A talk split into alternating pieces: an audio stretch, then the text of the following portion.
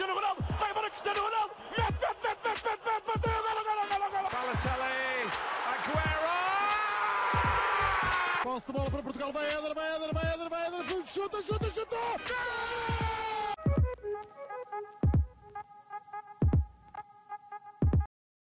Olá, sejam muito bem-vindos a mais um episódio do podcast do Sparenca. Eu sou o Dom Sebastião que regressou e estou na companhia de João Blanco e Miguel Rocha, uh, aqui no episódio especial de Halloween, onde a semelhança do ano passado vamos falar assim, não de histórias, mas de coisas que nos metem medo no futebol, seja a nós, pode ser aos outros.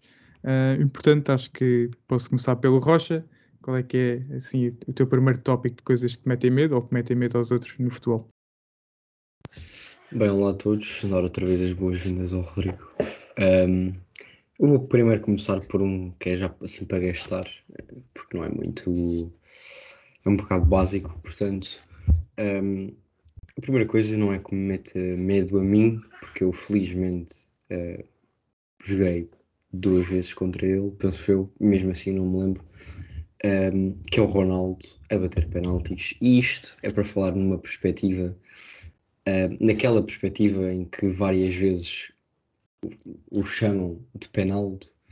Um, e a verdade é que apenas chamam isso porque ele é provavelmente o jogador que melhor bate penaltis no mundo. Um, e eu acredito que não haja um guarda-redes que quando vê o Ronaldo a dar cinco passos atrás daquela bolinha cá no campo, a abrir as pernas e a começar a correr para eles, um, sinta uma vontade de se mijar tudo pelas pernas. Portanto, vai o Ronaldo a bater penaltis. Olha, considero justíssimo. Blanco, para ti. Olha, deixa-me só contra-argumentar, Té Rocha, que acho que haveria um guarda-redes que não tem medo. Emiliano Martínez. Agora passo, passo para o Blanco. Bem, olá a todos. Dar aqui, sei lá, ao Rodrigo e que, que, tem, que têm sido uns tempos muito pacíficos sem ele aqui, porque ele gosta de atear ódio e, e seguindo. uh, uma coisa que me mete medo, bem, vamos começar por um, por um treinador que já falámos muito aqui. Uh, não é Kuma, não é Solskjaer, porque esses coitados esses já, já bateram tanto neles, já não metem medo a ninguém.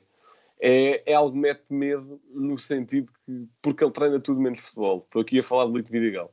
Não que eu tenha um ódio particular ao homem, mas ao que ele representa no futebol. Porque, é pá, tu. Em primeiro lugar, eu nunca gostei de futebol defensivo, mas lá está, eu reconheço mérito ao Simeone na forma como pratica transições, como, é pá, pronto, há ali coisas futebolísticas, certo? Agora, o Lito Vidigal não. O Lito Vidigal não tem nenhum processo do jogo assimilado, vá, se calhar no máximo, não, é que nem bolas paradas, porque é ele que faz as faltas. Portanto, é pá, é muito antijogo, é muita fruta, e muito queimar tempo e não é bonito ninguém de ver. Portanto, acho que o primeiro é mesmo o Viril. É verdade, mete medo. Então, olha, pegando na, nisso que disseste e pegaste no Simeone, vou mesmo pegar num jogador dele esta época, que é Yannick Ferreira Carrasco, que está a fazer uma época espetacular, uh, incrível o início da época que o Belga está a fazer, e, e por isso é que meti aqui como algo que mete medo. Também aqui atrás de mim tem um senhor que também deve meter muito medo a, muito, a muitos avançados. Um, pronto. De resto, eu tenho. Eu vou já adiantar o próximo ponto, que é o único que não está relacionado com os outros três. Portanto, posso falar da prestação de Portugal no Mundial 2014. Num grupo com Alemanha, Gana e Estados Unidos e não conseguimos passar. Uh, levámos para aí quatro pontas de lança, acabámos o Mundial sem pontas de lança, devido às lesões todos levámos quatro uh, da Alemanha e depois foi o que foi contra Gana e os Estados Unidos, portanto é algo que ainda me arrepia falar hoje em dia. Portanto, Rocha, qual é que é a tua próxima coisa? Bem, eu vou fazer aqui um pouco a vontade ao blanco, um, porque embora uh, eu não o sinta assim, a verdade é que os números um, falam mais alto Uh, porque se formos bem a ver, Islam Slimani tem 6 gols em 6 jogos contra o Foco do Porto uh, e portanto acaba por ser é sempre aquela coisa que os sportingistas dizem, especialmente contra o Casilhas, mas a verdade é que acho que todos os, os gols foram contra o Casilhas um, e portanto acaba por ser um talismã porque mesmo depois num jogo uh, contra, contra o Leicester um, na Champions, ele, estávamos na mesma, no mesmo grupo, ele também acabou por marcar ao, ao Porto, um, embora na mão anterior tivesse levado 5-0. Uh, mas pronto, fica aqui este apontamento. Logo.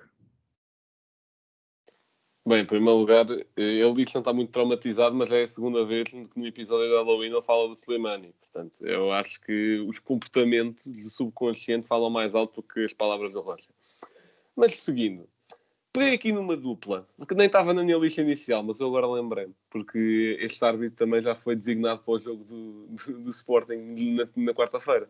Portanto, peguei aqui numa dupla de árbitros da UEFA, chamada Sergei Karazov mais Félix Ferreira que, que epá, metem, metem bastante medo aos, uh, aos, aos clubes portugueses. Pronto, Félix Ferreira um pouco mais ao Benfica, mas também agora vai jogar ao Dragão e pronto, ele não jogou.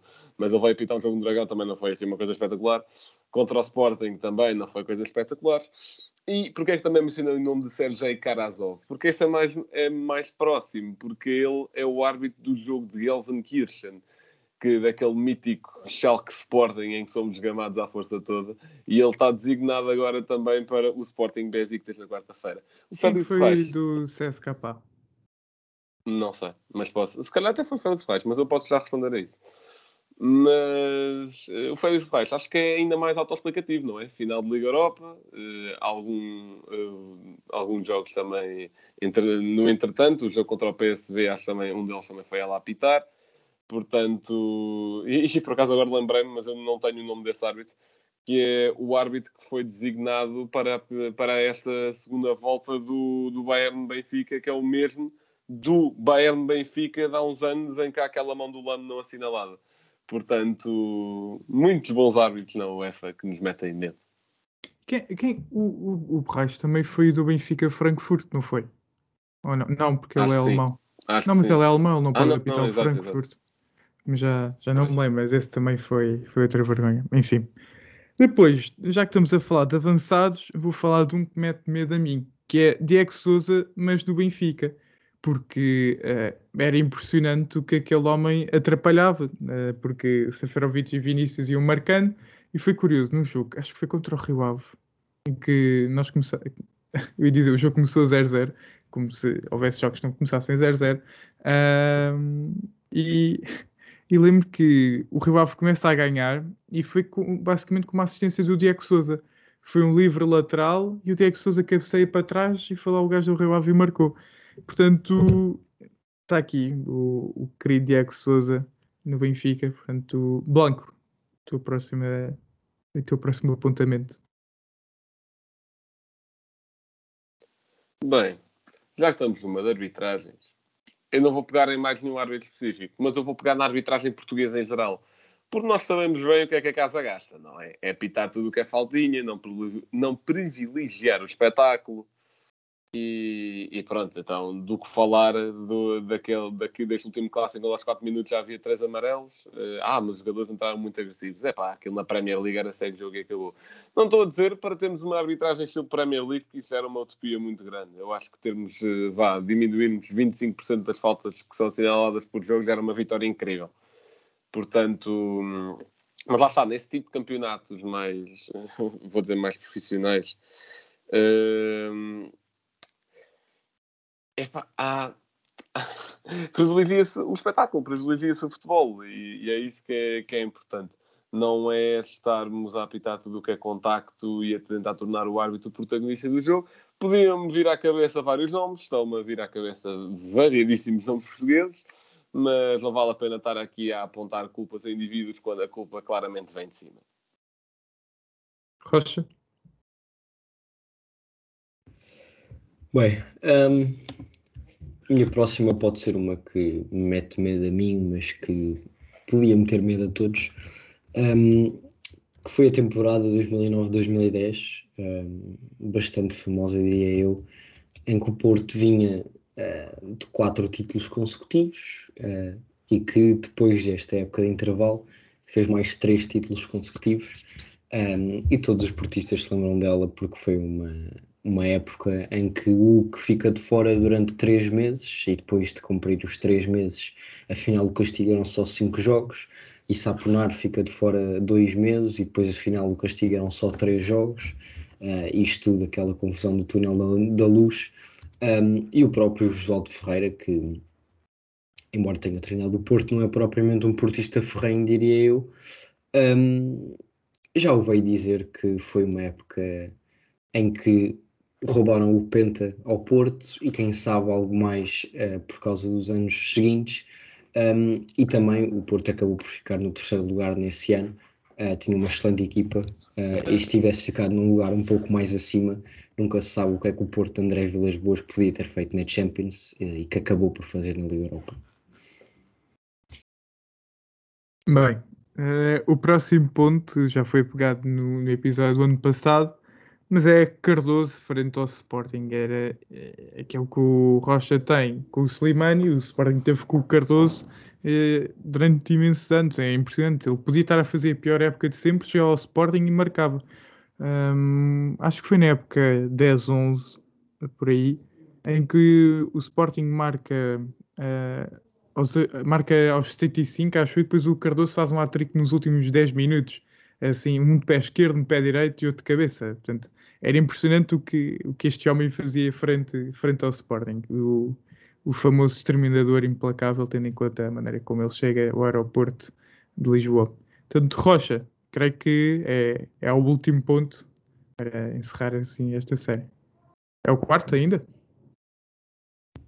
É o quarto, espera aí. Ah, ok. Mas ah, eu, eu que abri o quarto, exato. Tudo bem. Um, então, já que falas de matadores, um, posso ir buscar um também que não me mete medo a mim, uh, nem vou dizer que mete medo a algum de vocês em específico, uh, mas é Radamel Falcão, uh, que mesmo recuando um, há poucas semanas acabou de marcar um gol frente ao, frente ao Barcelona, ele que está a jogar no Raio Vallecano, um, com o número 3 nas costas, curiosamente.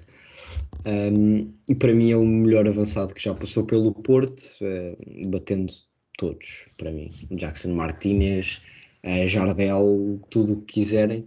Uh, para mim o Falcão é o melhor porque é o mais completo, tem jogo de pés, tem jogo de cabeça, tem impulsão, uh, tem agilidade, ele sacava um pontapé de bicicleta do nada se fosse preciso e portanto é para mim o melhor avançado que já passou pelo Porto um, e que no seu pico uh, metia medo a todas as equipas contra as quais ia jogar. Uh, ficou um pouco abaixo das expectativas quando passou uh, por Man United e Chelsea. Uh, depois no Mónaco acabou por ganhar mais alguma notoriedade, quando naquela época, penso que foi em 2016, em que estava Mbappé, Bernardo Silva, CDB, uh, Fabinho, uh, Falcão fez uma excelente Champions League, marcou um golaço frente ao Manchester City, e portanto é um jogador que mesmo com a idade uh, tem lá a qualidade toda. Uh, e é isso. Blanco, pode já dizer o quarto e o quinto. Quarto e o quinto, está bem. Então vou, vou aqui pegar mais um relacionado com. Mas lá está, isto não é a criticar a arbitragem em específico, isto não é esse ponto. Vou pegar no VAR. Porque, por muito que eu gosto do VAR, e acho que tenha sido uma ferramenta incrível no futebol, porque é mais justo, o VAR, naqueles segundos em que analisa um lance, dá medo a qualquer pessoa. Seja um lance a favor da tua equipa, seja um lance contra.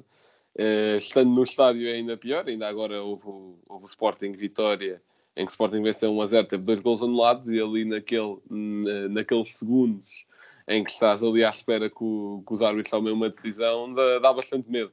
Lá está, porque mesmo tenhas sido tu a marcar um gol, tens medo de não seja validado. Se fores tu a sofrer, tens medo que seja. Eu, eu, não percebo aqueles treinadores que dizem que o VAR tira a emoção do futebol, até dá mais. Depois tens de estar ali, ai, ai, é, não é, não é, não é. Exato, é exato. Eu, eu, acho que o único treinador que pode dizer isso é o Guardiola, depois daqueles quartos de final em que o Sterling marca aos 93. Mas lá está, isso eu acho que deixou ainda o jogo ainda mais icónico, ainda mais emocionante. Eu não, não, não discordo de ti. Portanto, eu acho que ainda dá ainda mais emoção, mesmo que essa emoção às vezes se calhar não seja a melhor. Uh, e o quinto ponto, eu acho que é um medo que apesar de, de, ter dado a impressão que ficou despachado lá para março, abril, ainda é uma ameaça bastante presente que é a Superliga. Nós já falámos aqui um episódio sobre isso, um episódio específico, mas dá-me medo por ser a coisa elitista que é, por ser a coisa centrada uh, à volta de dinheiro que é, e porque ia tirar basicamente a piada toda aos jogos grandes, porque teres um jogo, vá, um PSG Barça por semana, ou um City Real Madrid por semana, ia tirar um pouco a, a pica a coisa. O, o, interessante é ver isso em jogos Champions League, em quartos de final, semifinais, final.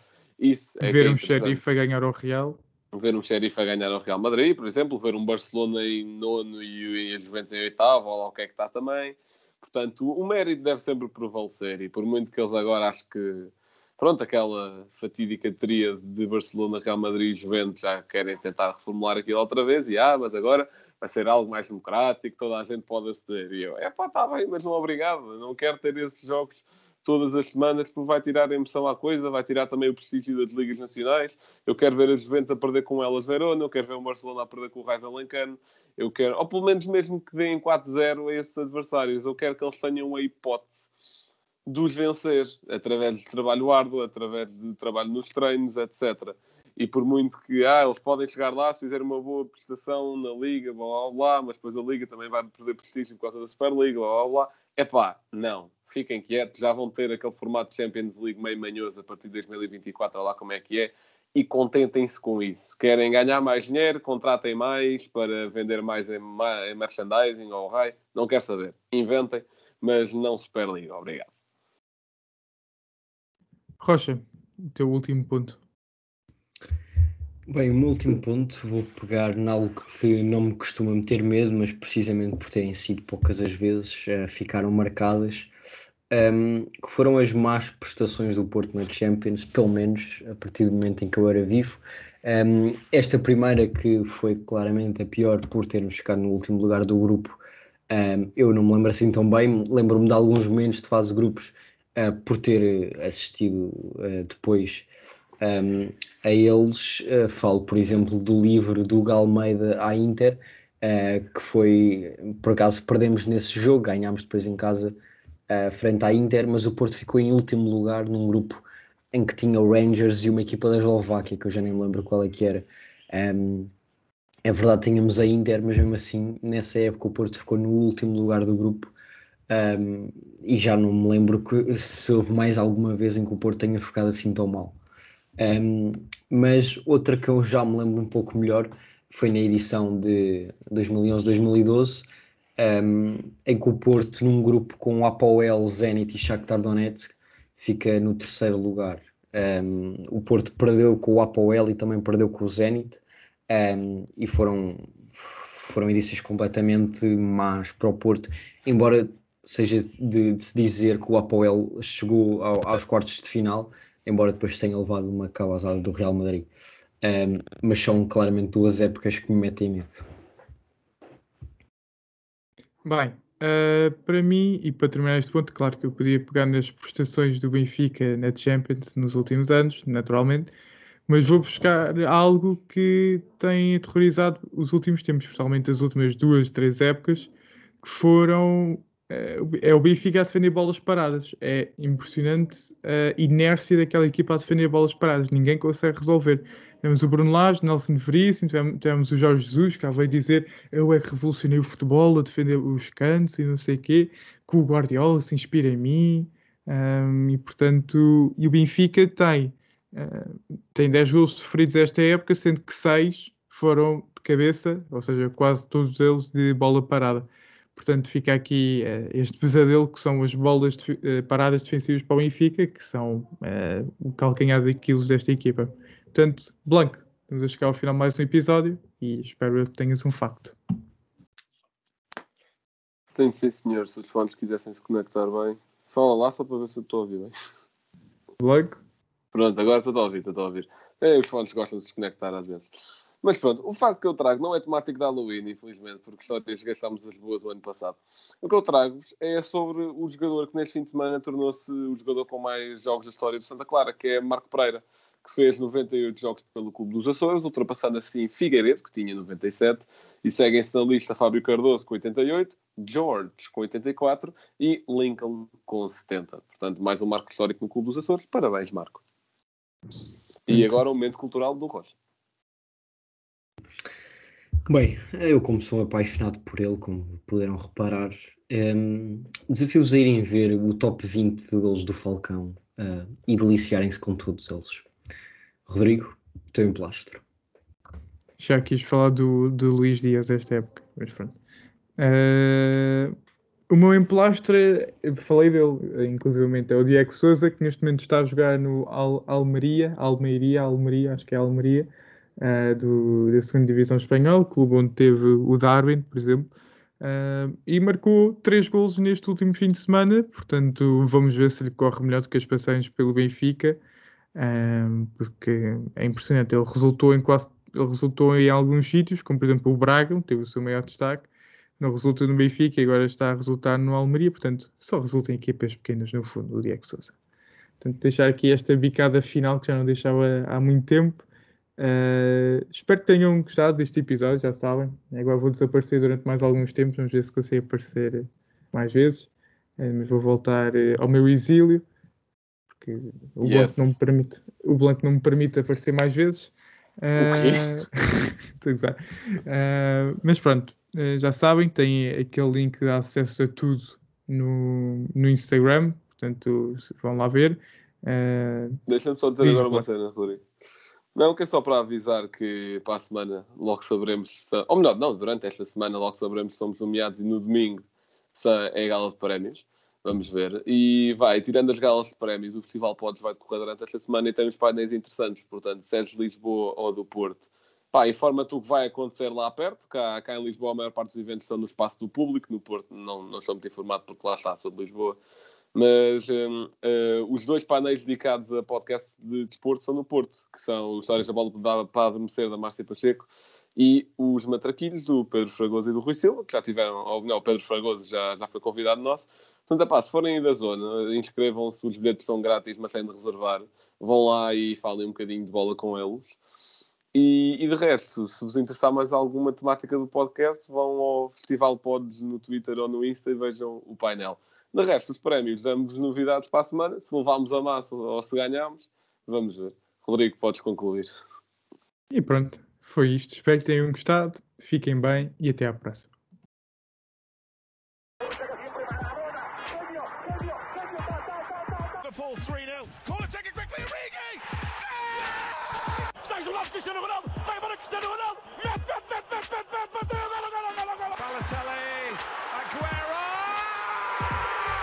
Posse de bola para Portugal, vai Eder, vai Eder, vai Eder, vai Eder, chuta, chuta, chuta! Gol!